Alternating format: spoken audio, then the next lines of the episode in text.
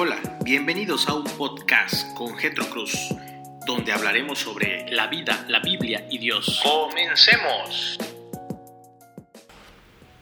Hola, muy buenos días amigos. Les saludo desde la ciudad de Chetumal, Quintana Roo.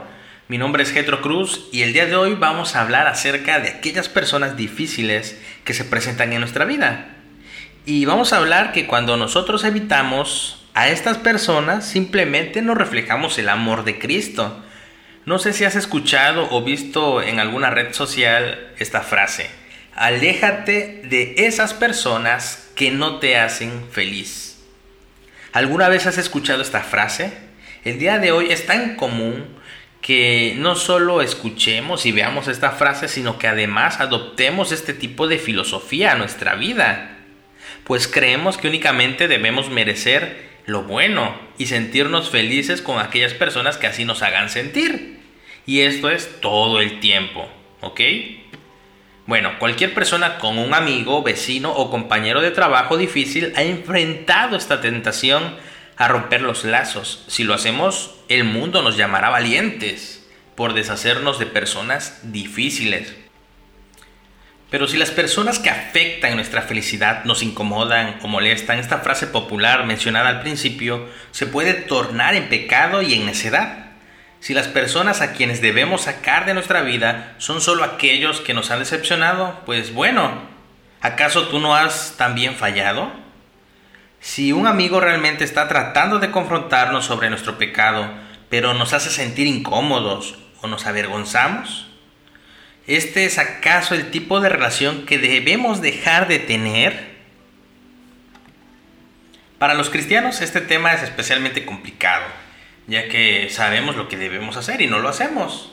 Pero debemos recordar que la iglesia, el cuerpo de Cristo, está conformado por personas que son pecadoras personas que son imperfectas, personas que fallan, que defraudan, que estamos en un proceso de santificación, en un proceso en el cual Dios está cambiándonos, modificándonos, conformándonos más a la imagen de su Hijo Jesucristo. Es inevitable que en nuestros grupos pequeños o que incluso en las bancas de la iglesia no nos encontremos con personas molestas, deprimentes, extrañas, criticonas o que incluso francamente sean miserables. Entonces, ¿qué hacemos? ¿Aplicamos esta filosofía? ¿O qué hacemos? La Biblia, como siempre, ofrece una mejor manera de hacer las cosas. Y vamos a hablar del primer punto en esta mañana. Y es, debemos amarnos los unos a los otros. Cuando se trata de amigos creyentes, las instrucciones de Dios nos llevan a tolerar, no a huir. Dice Filipenses capítulo 2 versículo 4, no buscando cada uno su interés, sino los intereses de los demás. Pablo escribe también a la iglesia en Efeso, en el capítulo 4 versículo 2, en la carta a los Efesios encontramos este pasaje, soportense los unos a los otros con amor. Pablo comienza a escribir diversas cartas a iglesias que se encuentran tal vez en lugares geográficos diferentes unos a otros, donde la cultura es diferente, el idioma, pero aún así el punto a tratar es el amor. Pablo también le escribe a los corintios sobre el amor, les describe el amor de una forma que destruye el interés propio el amor todo lo soporta. Primera a los Corintios capítulo 13 versículo 7. El amor se queda con esa amiga que llora, con ese amigo que sufre, con aquella madre o padre que están viviendo una enfermedad crónica, con un compañero de trabajo o compañera pesimista. El amor es paciente.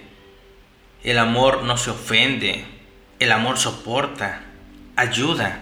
El verdadero amor, a diferencia de esta frase, es escandaloso porque nos confronta. También nos cuesta a lo largo entenderlo, pero Dios nos anima. Y esto nos dice Isaías capítulo 58 versículo 10. Y si te ofreces ayudar al hambriento y sacias el deseo del afligido, entonces surgirá tu luz en las tinieblas y tu oscuridad será como el mediodía. Si vamos a hacer algo, es amar a nuestro prójimo, porque esto simplemente muestra el reflejo de nuestra relación con Dios. Vamos al punto 2. Debemos perdonarnos los unos a los otros. Pecamos y el pecado tiene serias consecuencias. Los cristianos nunca pueden pecar a un bajo costo, sino todo lo contrario. Escribió el pastor Charles Spurgeon, nuestros corazones y nuestras relaciones pagan un precio alto por cada palabra cruel y acción sin pensar. Afortunadamente nuestro Dios sabio nos dice qué hacer. Él nos dice una y otra vez que debemos perdonar. Eso implica una premisa obvia. No debemos apartarnos automáticamente de alguien que nos lastima. El mandato de Jesús a perdonar es asombroso. En Mateo capítulo 18, Pedro le pregunta al Señor cuántas veces debemos perdonar a alguien cuando nos maltrata. La respuesta de Jesús es radical. No deja lugar para guardar rencor. Debemos perdonar a nuestro hermano muchas veces, muchas veces, cuanto se necesite. Podemos buscar Mateo 18, versículo 22. Aunque esto es difícil de escuchar para quienes han recibido un mal, esto es motivo de gran celebración para los malhechores. Dios nos perdona muchas veces, muchas más veces de las que realmente merecemos ser perdonados. De hecho, deberíamos estar muertos, pero por su amor y su perdón el día de hoy estamos vivos. También en Mateo 18 Jesús ofrece un plan para los creyentes que entran en conflicto y comienza con una confrontación, y la confrontación nos incomoda. Esto se intensifica al involucrar a otros, y esto se vuelve más incómodo, y culmina en invocar a toda la iglesia, y eso es casi, casi insoportable por tal incomodidad. Pero el perdón debe existir para que el amor fluya. Este estresante mandato es una prueba de que rechazar como si nada una relación difícil es algo que hacen solamente los pecadores sin Cristo. Primero que nada, debemos recordar que somos agentes de paz. Simplemente el cristiano no tiene una opción de rechazar, sino simplemente amar. Y vamos a entrar al punto número 3, recibirnos los unos a los otros. Eh, esta filosofía cultural de evitar a las personas difíciles tiene una cosmovisión muy baja y debería alarmar a cualquier cristiano. Esta frase en sí nos sugiere que debemos mantener nuestro círculo de relaciones simplemente con aquellas personas que nos hacen felices todo el tiempo. Pero ¿quién te va a hacer feliz todo el tiempo? Solamente Dios. Esto ni siquiera es realista y mucho menos bíblico. ¿Por qué? Porque todos fallamos. Porque antes de que podamos amar o perdonar a otros, primero tenemos que darles la bienvenida a nuestras esferas, sabiendo muy bien que nos decepcionarán en algún momento y nosotros a ellos. Dios no nos ordena que llamemos a todos amigos íntimos o que les demos influencia sobre nosotros a todas las personas con quienes tenemos una relación. Sin embargo, Él nos ordena que nos acerquemos a todos con amor. Porque si amas a los que te aman, ¿qué recompensa tienes? Y si saludas solo a tus hermanos, ¿qué estás haciendo? Que sea más de lo que hacen los demás. Mateo capítulo 5, versículo 46 al 47. Bueno, tenemos que hacernos unas preguntas y debemos considerar esto realmente. Existen circunstancias claras que requieren evitar distanciarse, ¿ok? Sí, a veces sí hay que mantener la distancia.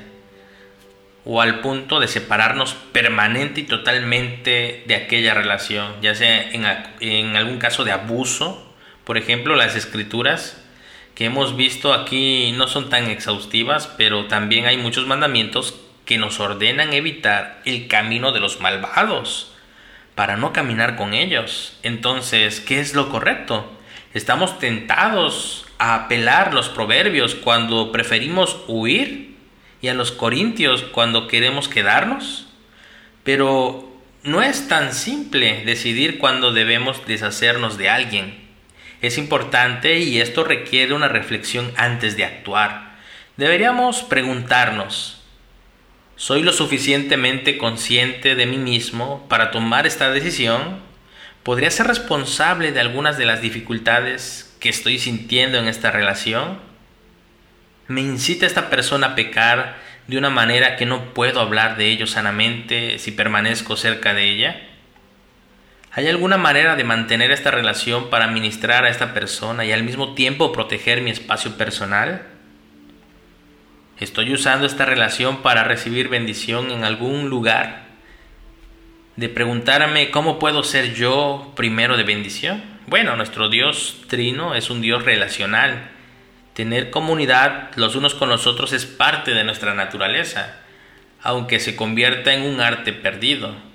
Es una piedra angular en la vida del cristiano y debemos mantenernos con cuidado y en amor, de edificarnos mutuamente, pero sobre todo de no creer todo lo que se nos dice, y más si esto proviene del mundo.